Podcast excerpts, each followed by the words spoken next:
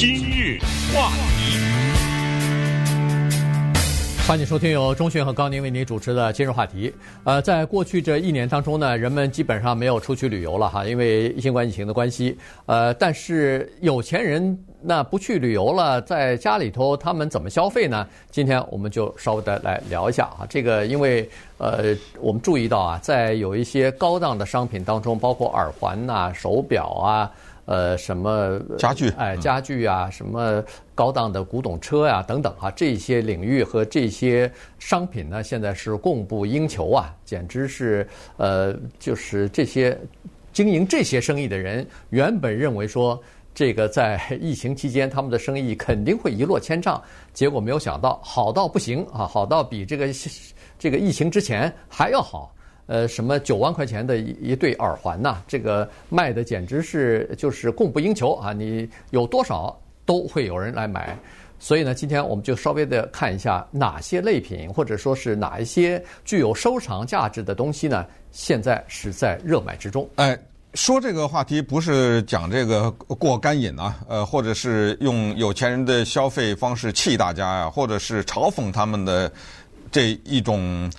被钱烧的这种特殊的来为自己的生活增加一点乐趣的爱好啊等等都不是啊，而是呢，它的目的是一个大型的社会研究啊，就是让我们看一下，当有灾难发生的时候，就是当人类整体蒙受某种打击的时候呢，会发生什么情况？昨天你看，我们还给大家分析了。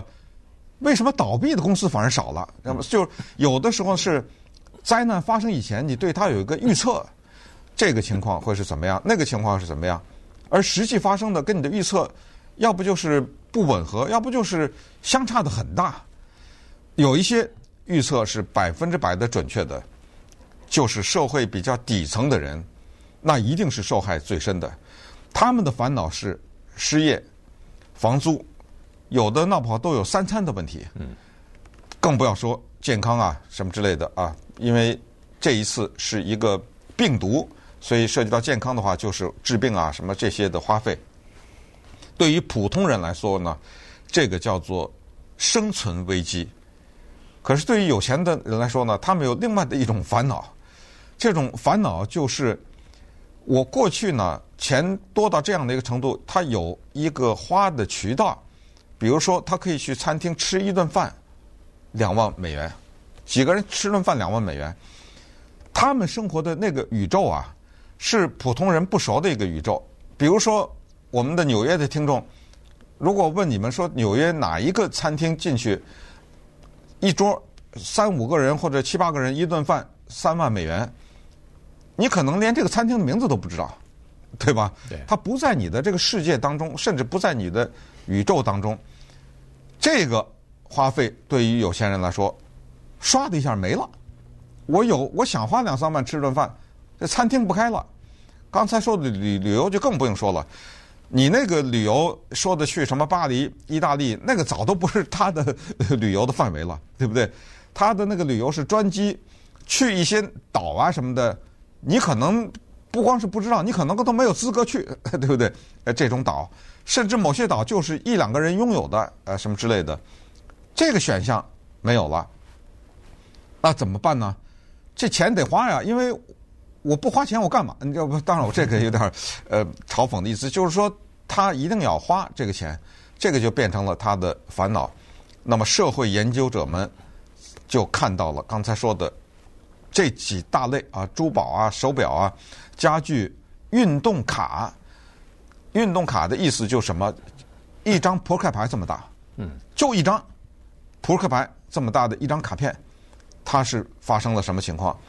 然后就是古董汽车，还有就是限量版的球鞋。这故事我们一个一个给你们讲啊。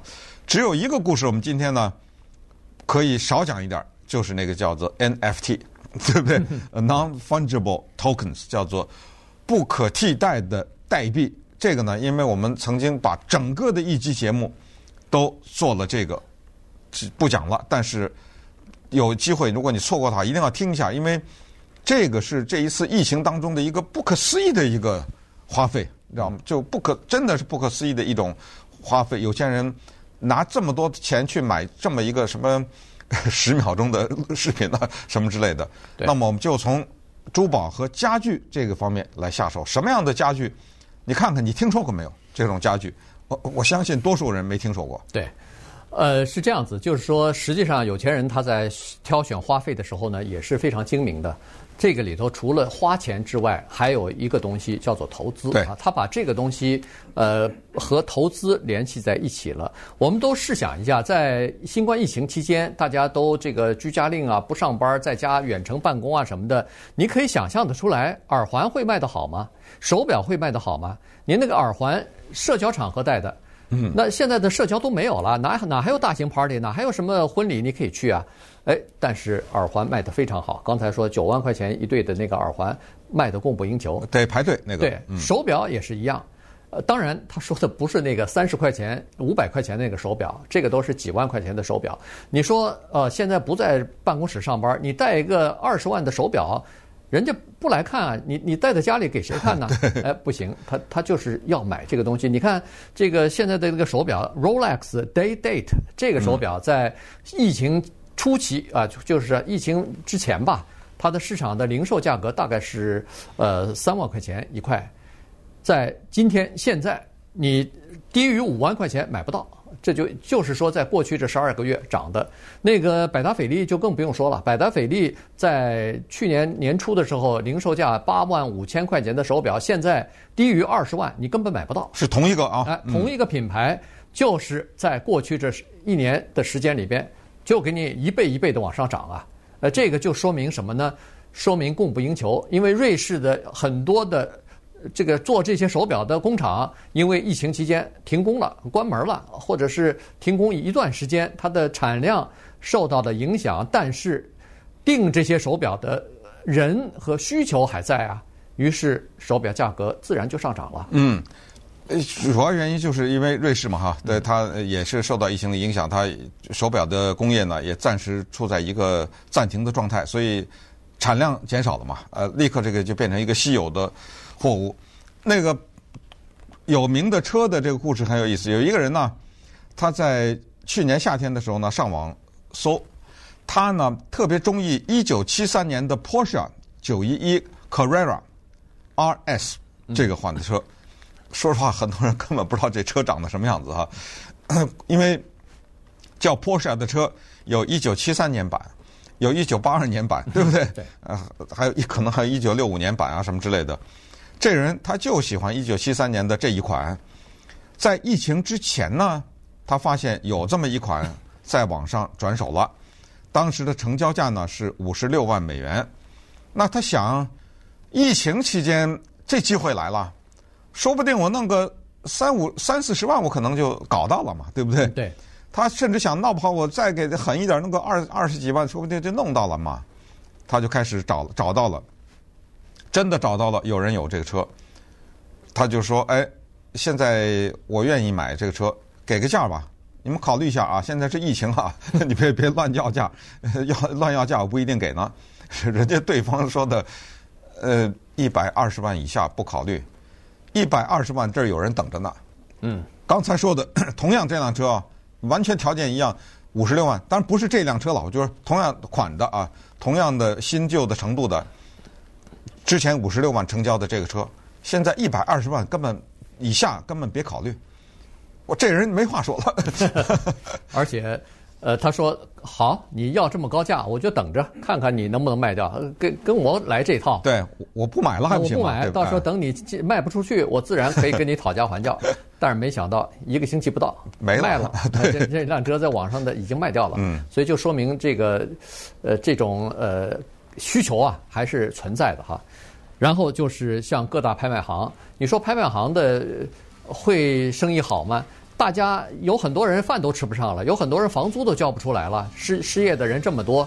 哎，在去年过去这一年里边，拍卖行的生意出奇的好，嗯，比那个疫情期间不知道好多少倍，十倍至少是，嗯。呃，当然这有可有情可原，就是大家待在家里头没事儿，上网的时间多了嘛。那么有的时候可能就会去看一下拍卖行的东西，可是问题，看的人多不见得买的人多啊。哎，现在就是说，买的人也多了啊。所以待会儿我们再讲讲，在这个拍卖行里头还有一些呃我们以前所不知道的什么呃设计款的这种呃球鞋啊，限量版的球鞋啊，还有这个呃篮球卡或者是球卡、运动卡这些东西呢，现在都是非常值钱的。今日话题，欢迎继续收听由中讯和高宁为您主持的《金融话题》。这段时间我们跟大家讲的呢，是在过去这一年里边啊，别看是新冠疫情哈，但是一些高端的商商品，呃，尤其是一些值得收藏的艺术品，或者说纪念品，或者是这个高端的呃有保值甚至是升值价值的一些呃商品啊。呃，价钱现在是越来越高哈，然然后已经被人们当成一种呃投资来进行购买了。刚才说了，在这个疫情期间呢，拍卖行的生意都开始大幅的增加，而且成倍成倍的这个销售额成倍成倍的增长。呃，洛呃这个芝加哥有个拍卖行叫 Right 啊，这个拍卖行是不是都只是拍卖家具？我是不知道啊。但是呢，他在过去这段时间。拍卖了几个就是呃高端的这个家具哈，一个就是呃人们客厅里头呃用的那个一对椅子啊，这个是木质的椅子，呃这个呢是设这个设计师啊，就专门做这个木质椅子的设计师呢是比较有名的，是呃不能叫木匠哈，叫这个呃设计师嘛，设计师啊，George Nakashima 啊，Nakashima 日本人嘛，哎日本人的名字，呃。当时在二零一九年疫情期间，疫情之前呢，这一对椅子，木头做的椅子呢，是卖一万块钱，但是在今年的拍卖会上呢，卖到两万三千七百五十块，呃，涨涨了不止一倍了。买两把椅子，两两把椅子，两两万多块钱。呃，另外的一个是，如果你上网去看，你可以看到一个，就是我们说的那个茶几啊。嗯。呃，那个我看了一下，好像是用一个一块整块的木头雕出来的哈，它有不同的层次。然后这个设计师呢，也是你在你不熟悉这个高端的家具行这个行业的话呢，你基本上不会听过他的这个名字，叫做 T H Jobson 呃 Jobs John 呃 Gibbons 哈。嗯。我也是第一次听说这个人的名字，他这个全木头的这个茶几，呃，卖到了二十三万多吧，二十三万七千块钱。对，一个云形啊、呃，一个云彩的形状，然后呢，一层一层，就是下面这一层比较大，然后上面它还薄薄的还有一层就小一点儿，呃，云彩，在这个一层上再有一层啊、呃，就是有层次的，好像叠在一起的啊、呃，这样的设计非常独特的这么一个。再有一个事儿，你就是运动卡，这个学问大了哈，这就真的是你要懂的话就能赚到钱。刚才说到餐馆吃两万块钱一顿饭，那叫花钱；这买这些东西那叫投资了，对对不对？有一个人呢，他非常懂运动卡，而且他那个天线呐升得很，他这个雷达非常的敏感。在二零一九年的时候呢，他看到 Netflix 要推出一个 电视纪录片。是讲 Michael Jordan 的，这个我记得当时我们好像在什么话题中提到了一下哈，呃，确实是一个对这一个优秀的运动员的一一生的一个记录。我们看到新闻说有一个关于 Michael Jordan 纪录片要出来啊，OK，我我有对他有兴趣我就看，没兴趣就不看，就一条新闻而已就完了。可是你看看这个人，他看到的这条新闻以后，他马上到网上去搜。搜什么呢？搜 Michael Jordan 当年作为一个新加盟的球员的时候呢，发行了他一套卡。嗯，那个时候他并没有什么名字嘛，并没有名气。可是当年那卡可能五块钱、八块钱一张吧，现在呢是三万块钱一张。当然，对于我们普通老百姓是不可思议，不会买。他三万块钱的这卡，他收集了一些，对方也很高兴。哎呦，三万块钱居然有人买，没想到。等这个纪录片一播出去以后，三万块钱的这张卡马上十万起跳，嗯，十万以下不卖的。其中这他收集的这个三万块钱的卡有一张卖到了七十三万八千。你告诉我什么股票能够给我 这这这么个赚法，对不对？对。然后还有一张这个 Mickey。Mantle 的啊，这是棒球。哎，这个棒球的呃名人堂里边的这个明星啊，他的一张卡，一九五二年，你可以想象，这张卡可能恨不得是只有一张了。这张卡在这个疫情期间卖到了五百二十万。嗯，这一张卡。我知道扑克牌那么大，对不对？扑克牌那么大，它是可以收藏的。我知道我们电台的体育主播杨基仁对这个东西特别的、特别的熟悉啊，特别的了解。他以前就是专门做这个纪念卡生意的。下次碰到他，我要问问看他手里还有哪些 卡是这么值钱的，让他赶快要保保存好，还要投保才行啊。呃，你看这个，这个呢是一个专门的这么一个行当。你不懂的话，你对美国的体育和美国的这些。呃，这个球员不太懂的话，你可能不知道它的价值；但是你懂的话，哎，它就是有这个收藏和这个呃，就是欣赏的价值。哎，你说到卡呀，这个真的是的。呃，我们很多的华人家里有小孩的话，可能都记得，大概有没有十几年以前啊，流行一种东西叫做 Pokemon，嗯，叫口袋怪兽卡，就一些小孩可以玩的，像打扑克似的。你拿一些，我拿一些，然后比每一个怪兽都有自己的法力。呃，我的出的这张牌法力比你大，我就赢了什么之类。这就是个纸牌游戏而已。真的打死没想到哈！当年呢，这个纸牌游戏在一九九九年的时候呢，这具体的技技术我们就不讲了啊。它就是它有这个 booster，就是这个怪兽它有这个能力。但是如果再加一张卡的话，它能力就增加多少倍，你知道吗？这个，对对。那个一九九九年的时候，如果你买了一盒 Booster Box，买了一盒这个是一百一十块钱左右，也挺贵的，一百一十。如果你当时买了这样一盒，你 你没有把它打开，没有让你家儿子把它玩的皱皱巴巴的，你留在这儿，今天四十万零八千美元。你告诉我，四十万零八千是一百一十块钱的多少倍？对，因为它太稀有了，就没打开的，好好的这种几乎找不到，所以它才能卖到四十万美元。嗯，呃，这个限量版的球鞋也是一个生意啊，在那个呃，Ariana Peters 她们三姐妹呢，就是专门做这个生意的。她们受到了自己父亲的影响啊，父亲是一个房地产的这么一个。